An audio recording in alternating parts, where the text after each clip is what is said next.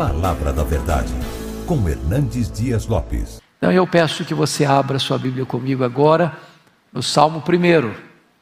E hoje vamos trabalhar este belíssimo ah, Salmo de Davi. Salmo 1. Mantendo a sua Bíblia aberta comigo nesta passagem. Está escrito o seguinte: Bem-aventurado o homem que não anda no conselho dos ímpios, não se detém no caminho dos pecadores, nem se assenta na roda dos escarnecedores. Antes o seu prazer está na lei do Senhor, e na sua lei medita de dia e de noite. Ele é como árvore plantada junto a correntes de águas, que no devido tempo dá o seu fruto, e cuja folhagem não murcha, e tudo quanto ele faz será bem sucedido. Os ímpios não são assim são, porém, como a palha que o vento dispersa. Por isso, os perversos não prevalecerão no juízo, nem os pecadores na congregação dos justos. Pois o Senhor conhece o caminho dos justos, mas o caminho dos ímpios perecerá. Antes de entrarmos na exposição deste salmo, me permita fazer uma introdução ao livro de Salmos. Vocês todos sabem que Salmos é o livro mais longo, extenso da Bíblia. São 150 poemas, escritos num período de aproximadamente mil anos. Porque você tem Salmo de Moisés, como Salmo 90, que viveu 1500 anos antes de Cristo. E você tem salmos pós-cativeiro babilônico, que ocorreu aí no quinto século ah, antes de Cristo, como Salmo 126. O livro de Salmos, ele teve vários autores. Você tem Davi, você tem Asaf, você tem os filhos de Coré, né? você tem Moisés, você tem Salomão, você tem Etan. E este livro como o Pentateuco, os cinco livros da lei, ele também está dividido em, dividido em cinco livros. Né? Salmo 1 ou Salmo 41, o primeiro livro, todo ele basicamente de Davi. Depois você tem o segundo livro, 42 ao 72. Aí você tem autores variados. Depois você tem os, o terceiro livro, 73 a 89.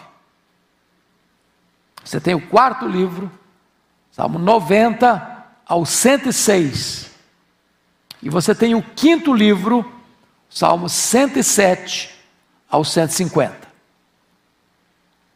Os salmos variam de estilo. Você tem salmos de louvor, você tem salmos de lamento, você tem salmos de penitência, você tem salmos imprecatórios, e você tem salmos messiânicos. Então, é uma coletânea uh, de poemas que foram agrupados num livro, e esse ajuntamento e esse agrupamento dos salmos provavelmente aconteceu no período pós-cativeiro babilônico. E temos então, portanto, este livro que é, de certa forma, o inário do povo de Israel. Eram, eh, os salmos eram canções, eram poemas, eram orações, que eram cifradas, né, metrificadas e cantados. Os reformadores também fizeram isso, metrificar os salmos para cantar os salmos. Se toda a Bíblia fala a nós, os salmos também falam por nós. É possível que seja o livro mais lido da Bíblia. A maioria de nós ainda usa os salmos como literatura devocional. Né? E muitas vezes você não apenas lê os salmos, mas você se insere neles a ponto de dizer: o salmista está falando por mim. Ele está traduzindo a minha voz, o meu sentimento. Né? Então, com esta breve palavra introdutória, nós vamos considerar juntos o Salmo primeiro. Eu diria para vocês que o Salmo primeiro é o prefácio do saltério, é a introdução do saltério, ele é a síntese do saltério, porque este salmo vai traçar de maneira eloquente um contraste, um contraste entre a vida do justo e a vida do ímpio. A felicidade do justo e a ruína do ímpio. A estabilidade do justo, uma árvore plantada junto à corrente de águas, e a instabilidade e insegurança do ímpio, como uma palha. A produtividade do ímpio, ele é como uma árvore frutífera. O ímpio, como uma palha seca levada ao vento, destinada ao fogo. O salmista não poderia ser mais gráfico mais claro, mais nítido, mais eloquente do que foi no Salmo 1. Nesse contraste entre dois homens, dois caminhos, dois destinos. É disso que esse Salmo 1 fala.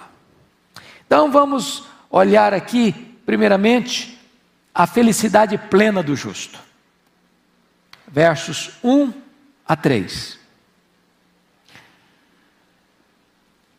Diríamos nós que o Salmo primeiro, ele é uma espécie de paralelo ou muito semelhante ao próprio Sermão do Monte, que começa com a expressão bem-aventurados os humildes, bem-aventurados os mansos, e aí por diante. Ele começa também com a felicidade no seu frontispício. Bem-aventurado. E essa palavra bem-aventurado, tanto no hebraico quanto no grego, não é apenas feliz, mas é muito feliz. E os Salmos começam então dizendo que a felicidade é legítima. A felicidade é o cardápio de Deus na mesa do crente. Não é pecado buscar felicidade, nem é pecado ser feliz. É preciso concordar com John Piper quando ele diz que o problema do homem não é a busca da felicidade, ela é legítima, mas é contentar-se com a felicidade pequena demais, terrena demais, limitada demais, quando Deus tem para nós a maior de todas as felicidades: de conhecê-lo, de amá-lo, de glorificá-lo, de fruí-lo. Então, vamos olhar aqui este mapa da felicidade. A felicidade plena do justo. Primeiramente, o justo é feliz por aquilo que ele evita. Olha o verso primeiro comigo. Bem-aventurado o homem que não anda no conselho dos ímpios, não se detém no caminho dos pecadores, nem se assenta na roda dos escarnecedores. Então ele está tratando de três tipos de pecadores: tá? o ímpio, o pecador e o escarnecedor. Ele está tratando de três tipos de pecados. Tá? E ele está tratando também de três tipos uh, de lugares de pecados. Então, com isso em mente, vamos dar uma olhadinha nesse texto aqui. Veja você que o texto está todo em ordem progressiva, ou ascendente ou descendente. Por exemplo, vamos pegar os verbos. No verso primeiro, andar, deter, se assentar. Percebeu o grau de, decrescente? Andar é movimento, deter é parar, assentar é se acomodar. Agora vamos ver um outro grau aí de movimento dos pecadores. Ele começa ímpios, depois pecadores, depois escarnecedores. É outro grau. Depois você tem um terceiro grau, que é a forma do pecado. Começa com conselho, depois vem para caminho, depois vem para roda. Então note que, como num único versículo, o salmista tem, o Davi tem o cuidado de mostrar a progressão do pecado. E diz: como é que você pode ser feliz? Primeiro, você é feliz quando você não adota o estilo de vida, a cosmovisão do ímpio. Bem-aventurado o homem que não anda no conselho dos ímpios. Conselho aqui é a cosmovisão, é o conjunto de normas, de regras que governam essa pessoa. É a maneira dele ver a vida, é a maneira dele enxergar a vida. O ímpio tem um caminho, ele tem uma cosmovisão, ele tem, uma, ele tem um, um, conjunto de, de valores para ele, que não são os valores de Deus, que não são os princípios de Deus. Talvez o valor de levar vantagem em tudo, de aproveitar o máximo, de explorar o máximo, de beber todas as taças dos prazeres, de curtir a vida, de procurar a felicidade na riqueza, no poder, na fama, no sucesso, no sexo, nas aventuras. O ímpio tem essa maneira de olhar para a vida e dizer: a felicidade está aqui, a felicidade está ali, a felicidade está lá. Beba todas as taças, não se reprima, aproveite. Ele está dizendo: você quer ser feliz? Não entre nesses conselhos. Não siga esses conselhos. Se você for acolher esses conselhos, que o mundo acha legal, que o mundo gosta, que o mundo aplaude, que o mundo aprova, você vai se arruinar. Você vai quebrar a cabeça. Lá no final, tem um fel amargo. Então, o primeiro princípio da felicidade é esse: não ande no conselho dos ímpios. Mas ele diz, ele diz além: Bem-aventurado o homem que não anda no conselho dos ímpios, nem se detém no caminho dos pecadores. Então perceba você que a pessoa começa andando, depois ela olha, gosta, é atraída, é fisgada, e ela o quê? Para, se detém já se estacionou. Já foi fisgado.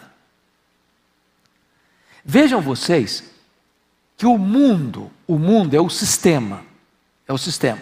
Então nós temos aqui três coisas. Nós temos o mundo, o sistema, nós temos a carne, que é a nossa natureza pecaminosa, e você tem também um terceiro elemento aqui, que é o diabo. São os três elementos da nossa guerra. Então você está caminhando, o homem vê uma cena que o atrai, e aí ele é fisgado, a carne dele puxa para aquilo, a vontade da natureza adâmica puxa para aquilo, e o diabo, que é o espírito que atua nos filhos da desobediência, vai lá e risca fósforo na gasolina. O autor está dizendo o seguinte: você quer ser feliz? Não ande nesses conselhos, nesses valores. Vale tudo, pode tudo, nada tem nada a ver. A ditadura do relativismo. Cuidado para você não ser fisgado. Porque se você parar nesse caminho, você escorrega. Você vai para o chão. Você cai.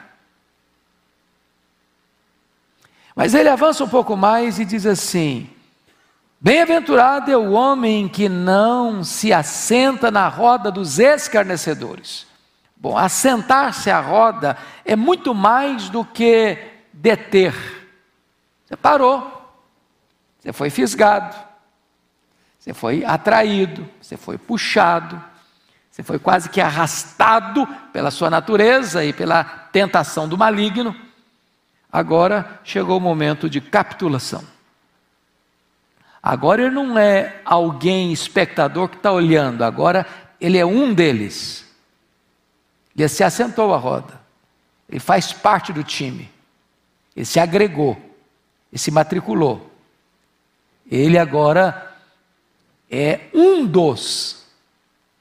E note que conselho do ímpio, vamos pegar agora as palavras, ímpio não tem nada a ver com uma pessoa imoral, depravada. O ímpio pode ser uma pessoa espetacular. Gente boa, gente admirável, gente aplaudida. A palavra ímpio traz a ideia daquele que não leva Deus em conta. O cara é um ateu, mas é um grande cientista.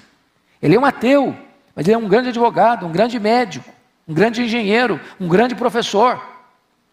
Ele não leva os valores de Deus em conta, mas ele é aplaudido pela sociedade. Ele tem uma cosmovisão, ele tem um, ele tem um entendimento da vida, a lente dele enxerga a vida por outro ângulo. E a Bíblia diz: não entre no conselho dele, não siga a visão dele, não abrace a cosmovisão dele.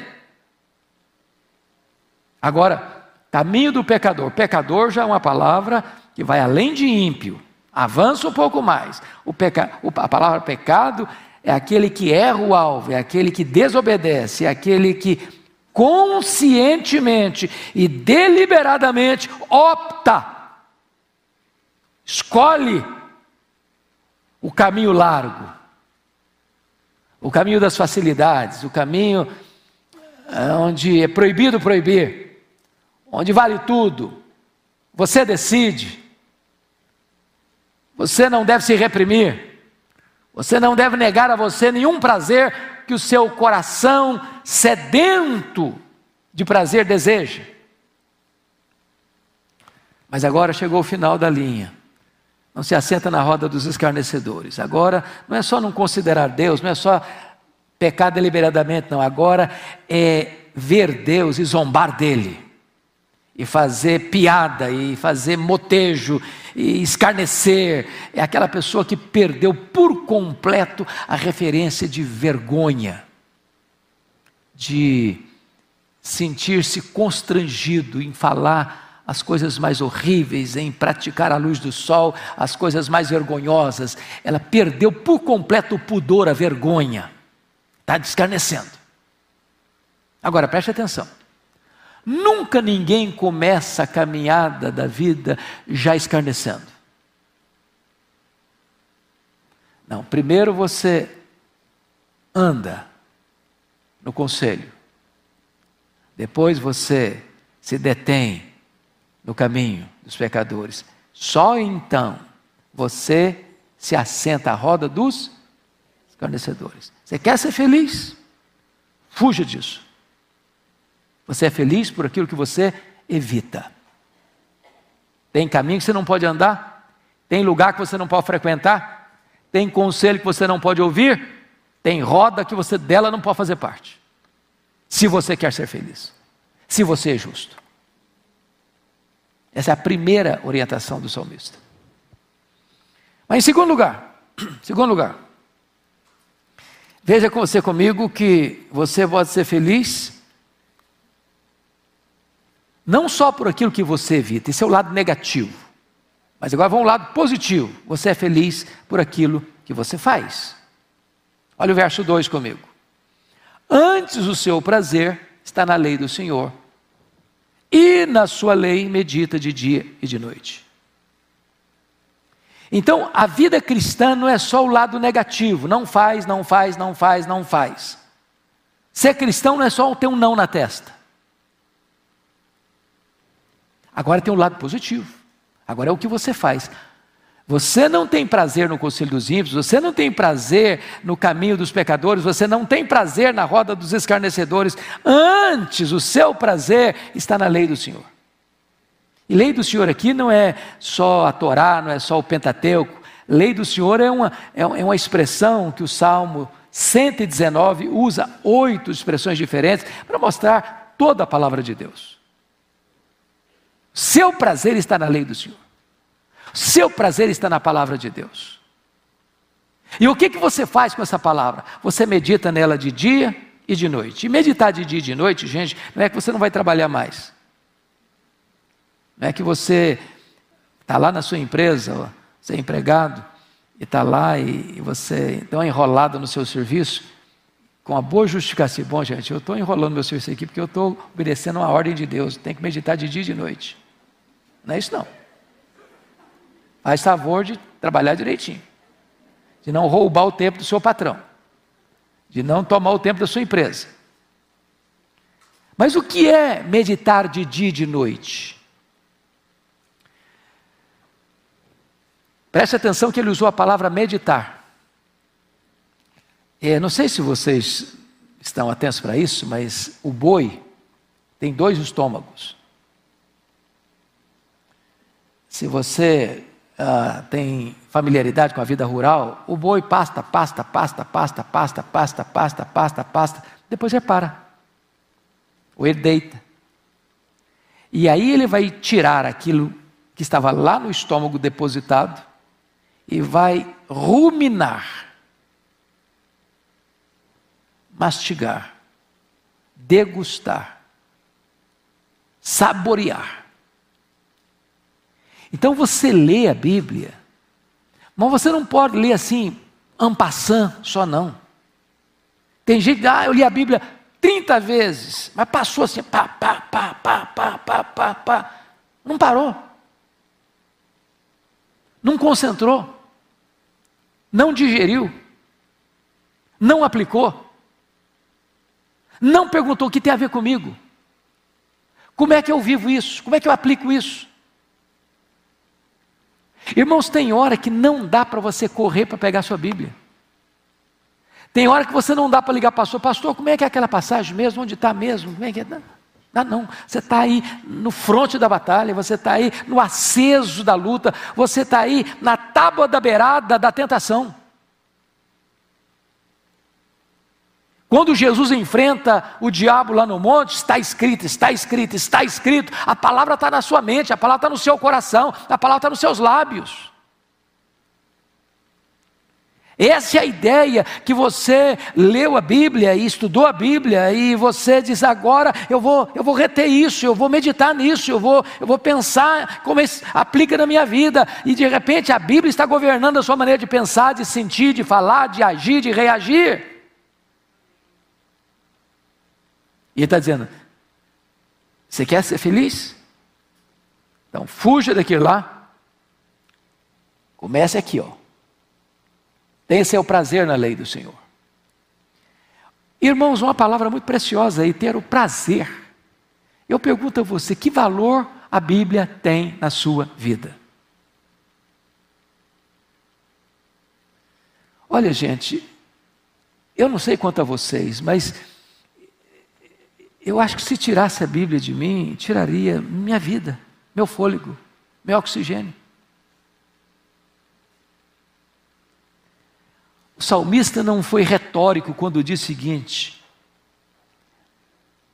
A tua palavra é mais preciosa do que muito ouro depurado, e ela é mais doce do que o mel e o destilar dos savos. A Bíblia não é um livro mágico, a Bíblia não é um livro ah, ah, místico, a Bíblia não é um livro para você abrir no Salmo 91 e botar na, na sua sala para espantar demônio, para ser um amuleto, uma ferradura atrás da porta. A Bíblia é um livro para você ler, para você entender, para você meditar, para você degustar, para você aplicar, para formatar a sua cosmovisão, para você pensar biblicamente, para você falar biblicamente, para você agir biblicamente, para você reagir biblicamente. Se você fizer, fizer isso, você vai ser feliz.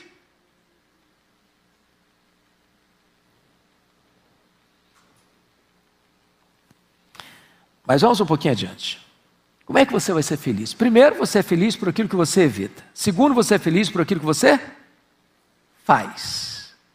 Mas agora, em terceiro lugar, o salmista diz que você é feliz por quem você é. Olha o verso 3. Ele é como a árvore plantada junto à corrente de águas, que no devido tempo dá o seu fruto e cuja folhagem não murcha, e tudo quanto ele faz será bem sucedido. Olha a riqueza de detalhes desse versículo. Primeiro, você é como árvore. Uma árvore traz beleza. Uma árvore traz fruto. Uma árvore dá sombra. Uma árvore melhora o ar. Por isso que nós precisamos plantar árvores. Não pode ser um deserto. Mas note você que essa árvore não é nativa, ela foi plantada. Não é nativa, plantada, alguém plantou. E quem plantou essa árvore foi Deus. Você é uma árvore plantada por Deus. Mas quando Deus foi plantar você, Deus escolheu um local muito estratégico para plantar você. Você é uma árvore plantada junto à corrente de águas. Deus não plantou você num deserto, Deus não plantou você em terra seca, Deus não plantou você em lugar inóspito. Deus escolheu um local próprio para plantar você, junto à corrente de águas. E ele prossegue e diz: que no devido tempo dá o seu fruto. Tem estações de fruto na sua vida. Você foi plantado para produzir para frutificar. E Jesus disse: Nisso é glorificado meu Pai, em que você dê muito fruto. E mais, e cuja folhagem não murcha, ou seja, a intempérie vem, a seca vem, o sol é causticante, mas porque você foi plantado junto à corrente de águas a seca, o calor do sol não murcha você. As circunstâncias adversas não tiram a sua alegria, não tiram a sua beleza, não tiram o seu sorriso, não tiram a sua esperança. Ele vai mais. E tudo quanto ele faz será bem sucedido. A bênção do eterno acompanha você.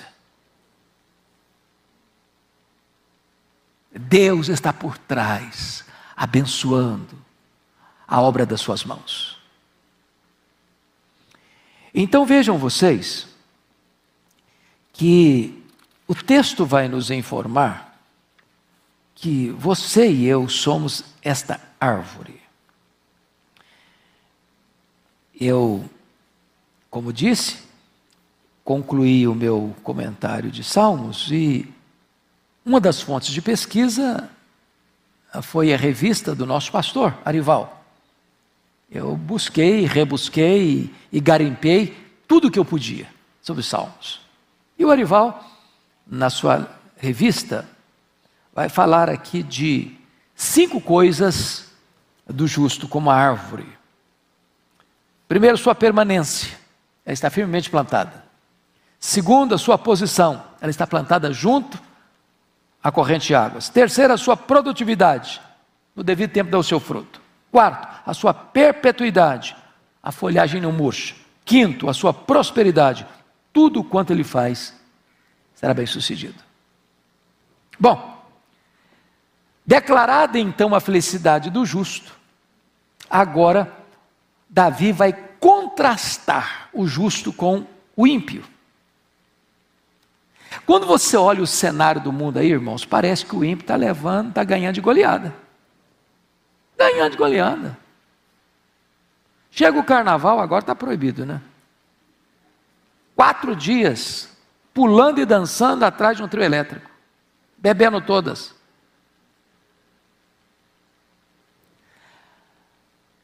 Você vem domingo de manhãzinha para a igreja, e eu passo na frente uma boate, quando eu estou entrando na Bandeirantes, a moçada está saindo. Sete horas da manhã. É bem verdade com a cara amarrotada. Alguns vomitando na calçada. Mas na cabeça deles, curtiram a noite. Beberam todas. Você entra no Morumbi, no Pacaembu, no Palestra Itália, a multidão está lá. Não estou falando que crente não possa estar lá, não. Mas a maioria que está lá a, o prazer dele está no time dele. Ele está feliz ou está triste, ganhou, está alegre, perdeu, perdeu também a alegria.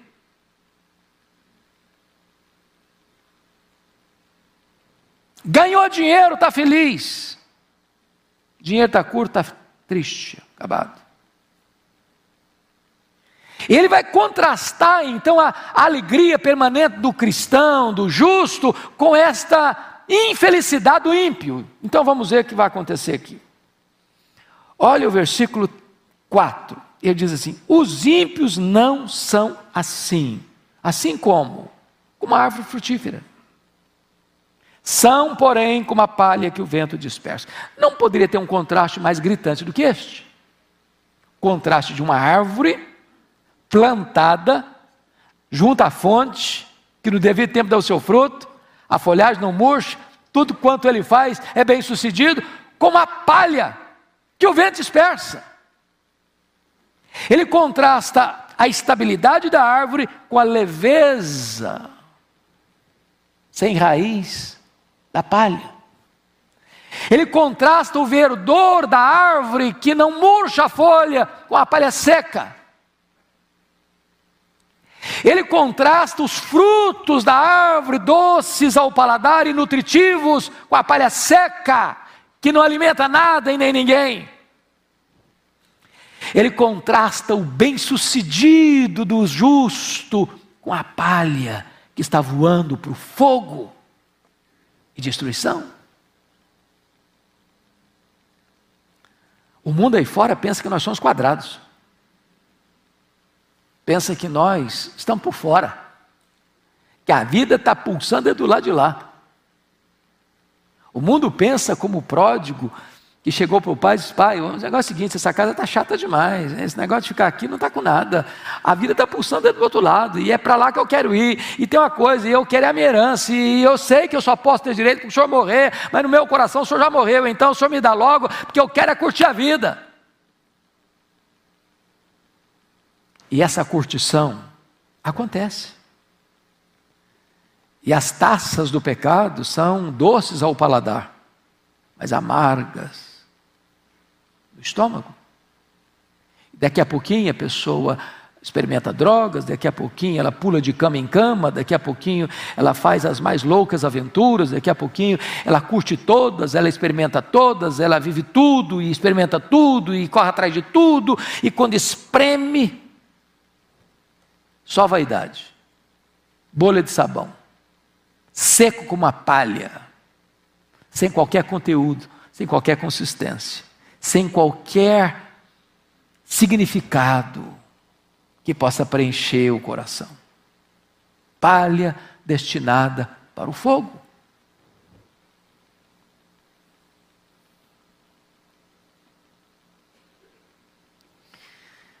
Quando o vento bate numa árvore, ela vai lá e ela vem cá e ela continua firme. Mas quando o vento bate numa palha, ela é dispersada. A ideia aqui, irmãos, do verso 4, é a ideia bem da agricultura. É, eu não sei se você já viu essa experiência. Você vai pegar, por exemplo, é, o café. Né? Hoje, hoje a agricultura está muito desenvolvida, mas lá atrás, na coisa mais assim elementar, o agricultor vai lá e derriça o café. Cai no chão, ele limpa o chão, derriça o café com palha e tudo, com terra e tudo. Faz os montes.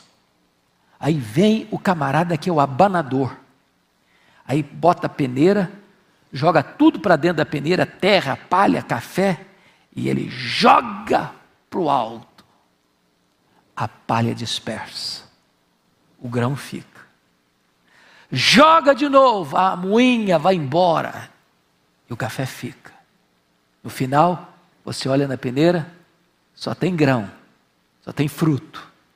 A palha foi embora, foi dispersa. O ímpio é assim: o grão fica, a palha vai embora, destinada para o fogo.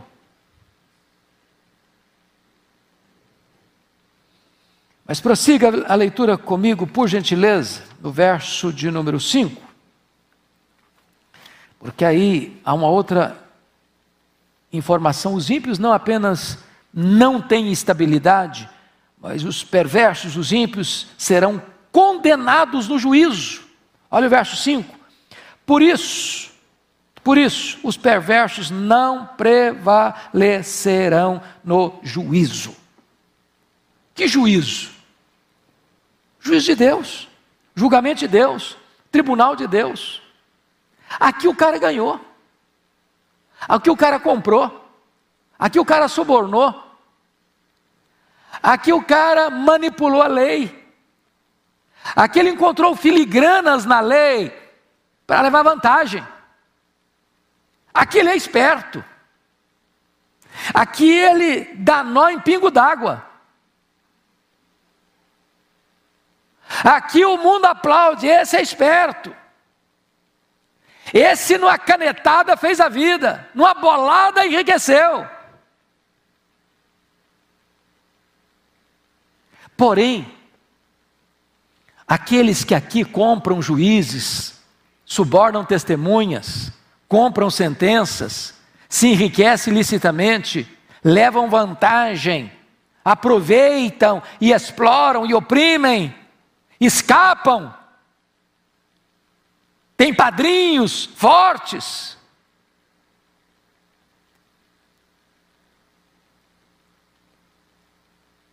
São tidos como os tais nos egrégios tribunais e escapam apesar de seus crimes, terão que encarar o justo tribunal de Deus.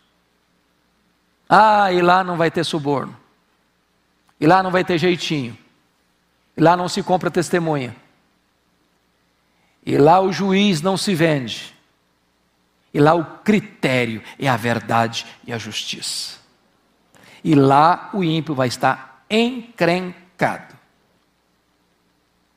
ele não prevalecerá. Não prevalecerá. Não prevalecer, sabe o que significa? Lá ele vai ser o quê? Condenado. O fim do ímpio é condenação. Quando o Senhor, reto juiz, vai dizer: Apartai-vos de mim, malditos, vós os que praticais a iniquidade, eu nunca vos conheci. Esse é o destino do ímpio.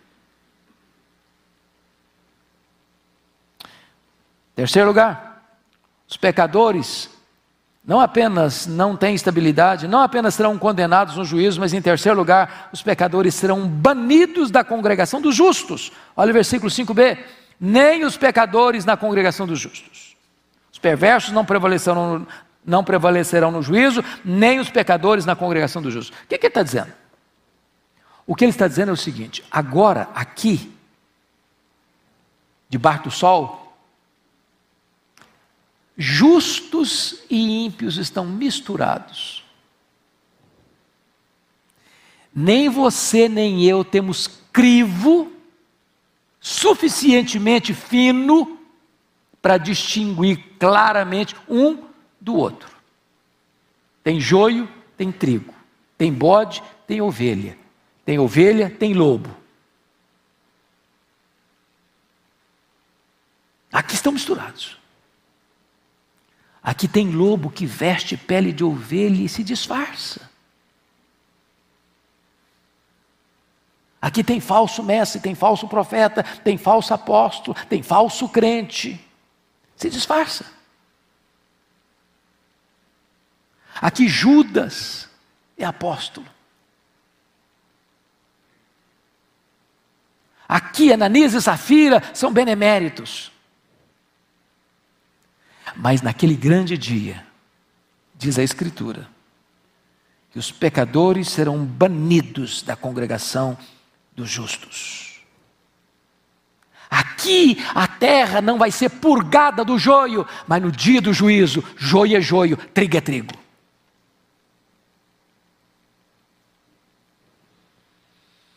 Pois bem, eu quero concluir com o verso 6. Porque o verso 6, eu chamo a sua atenção para isso, ele é a conclusão desse salmo. Conclusão. O que está escrito aí? Pois o Senhor conhece o caminho dos justos, mas o caminho dos ímpios perecerá. Dois homens, dois caminhos, dois destinos.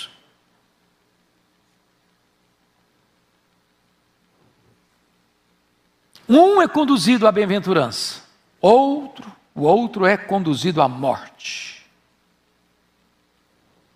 Então, o versículo 6, ele sumaria o contraste dos cinco primeiros versículos. Quando a Bíblia diz que o Senhor conhece o caminho dos justos, a palavra conhecer, tanto no hebraico quanto no grego, vai muito além de ser informado acerca de. Não é conhecimento teórico apenas. Este é um conhecimento experimental. Deus, Deus tem um íntimo relacionamento e conhecimento e experiência com o caminho do justo. O caminho do justo é uma estrada estreita, claro, mas conduz à glória. O caminho do ímpio é um caminho largo, espaçoso, trafegado por muita gente, mas conduz ao inferno.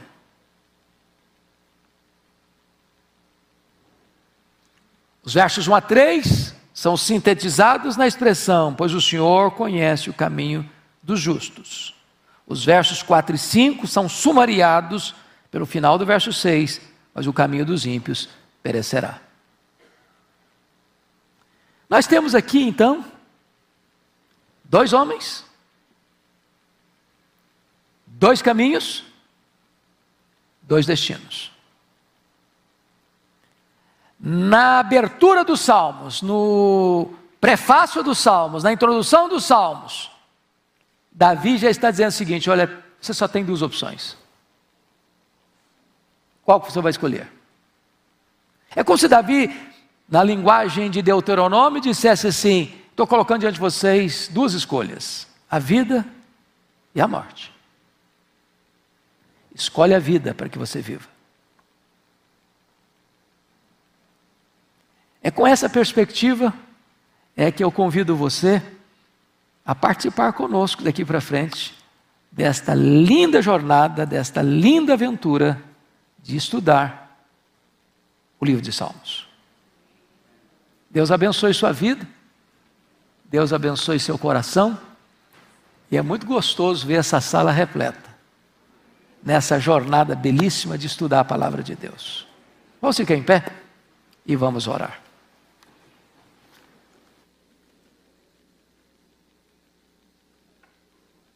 Senhor Deus, nós te adoramos, porque tu és maravilhoso, tu és o nosso Deus, tu és a nossa fonte de prazer, de alegria, de deleite. Tu és o nosso Criador, tu és o nosso provedor, tu és o nosso redentor, tu és o nosso protetor, tu és o nosso consolador, tu és o nosso libertador, tu és a razão da nossa vida. O mundo cheio de coloridos e propostas as mais vantajosas, tem um brilho falso, tem uma felicidade postiça, tem uma proposta de muitos prazeres, mas a tua palavra nos alerta que o fim desta jornada é o fogo, é a destruição.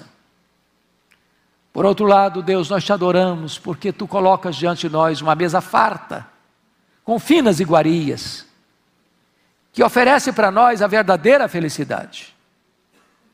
E nós queremos, Deus, meditar na tua lei de dia e de noite. Nós queremos que a nossa mente seja forjada, formatada pela tua verdade. Nós queremos que esta verdade desça ao nosso coração e nos impulsione a viver de modo digno do Evangelho.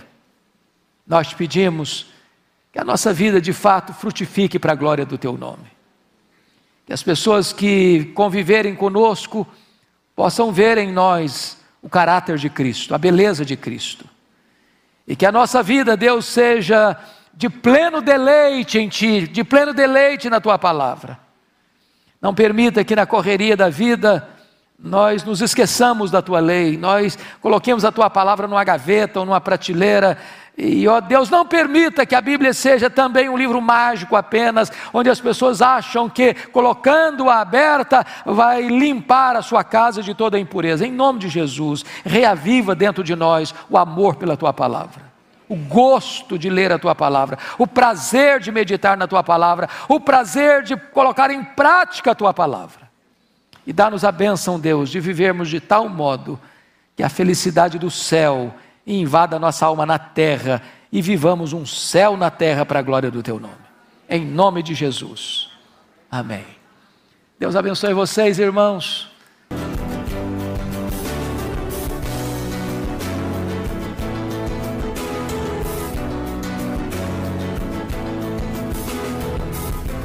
Palavra da Verdade, com Hernandes Dias Lopes.